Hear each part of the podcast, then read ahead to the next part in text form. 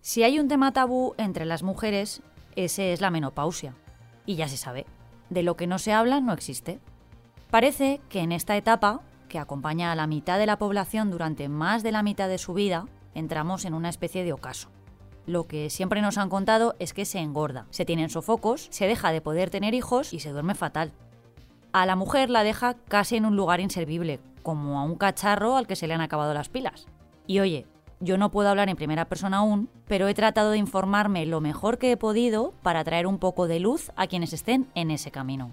Porque la ciencia, una vez más, está de nuestro lado.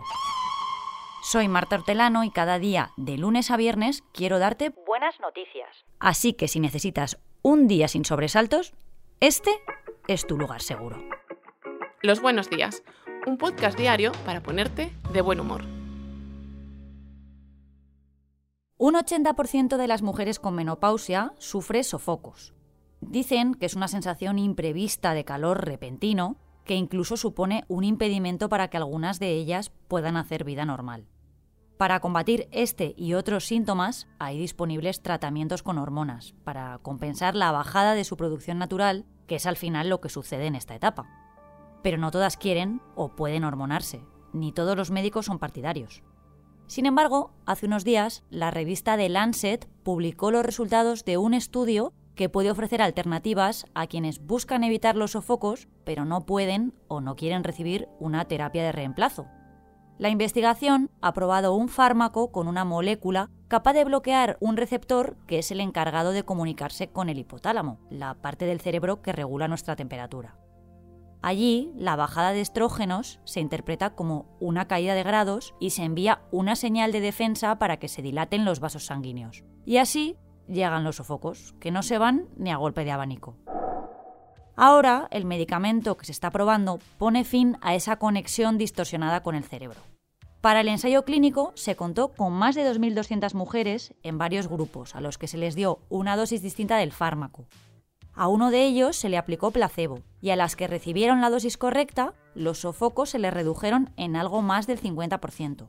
Es una frecuencia un pelín por debajo de lo que evitan los tratamientos con hormonas, pero muy por encima de otras soluciones que se empleaban hasta ahora como sustitutivos.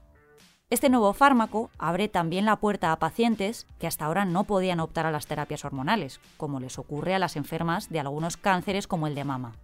Así que todo lo que pueda ir en la buena línea para que más mujeres transiten mejor por este periodo de su vida es una muy buena noticia. Prepárate, porque vamos a dar un gran salto en el tiempo.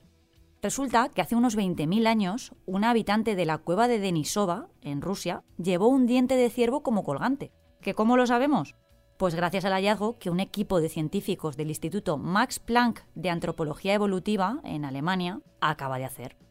Este grupo de investigadores ha desarrollado un método no invasivo para extraer ADN humano de objetos paleolíticos hechos con huesos o con dientes. Aunque estas reliquias aportan información importante sobre el modo de vida, la cultura y la organización de los primeros humanos, hasta ahora era casi imposible atribuirlos a individuos concretos porque los restos y ajuares funerarios eran muy escasos. El avance es todo un notición, porque con esta nueva técnica podremos obtener información inédita de multitud de piezas halladas en los yacimientos y saber quién las fabricó, quién las utilizó o quién las llevó. Los detalles se acaban de hacer públicos en la revista Nature. Los investigadores han usado fosfato como base para desarrollar este método tan innovador, que es una especie de lavadora para utensilios antiguos que se usa dentro del laboratorio. Al lavar los objetos a temperaturas de hasta 90 grados, los expertos son capaces de obtener el ADN de las aguas del lavado manteniendo las piezas intactas. Para evitar problemas de contaminación humana, el equipo se ha centrado en analizar material excavado con guantes y mascarillas y guardado en bolsas de plástico muy limpias.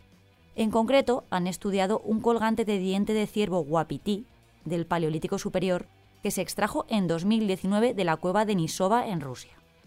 De la pieza pudieron sacar una cantidad de ADN humano extraordinaria y descubrieron que el colgante tiene una antigüedad de entre 19.000 y 25.000 años y que fue una mujer prehistórica la que lo fabricó o la que se lo colgó al cuello.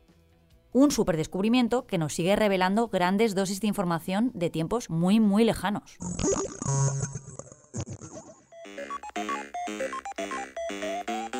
Ay, no, no, no, no, ay, ay que me pilla. Vale, vale, le doy esquinazo. Uy, qué estrés, casi me come.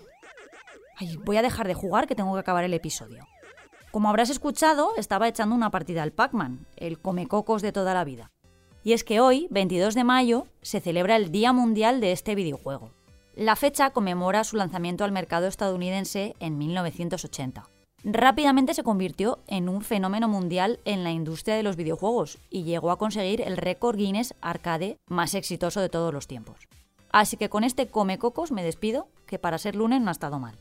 Mañana, más.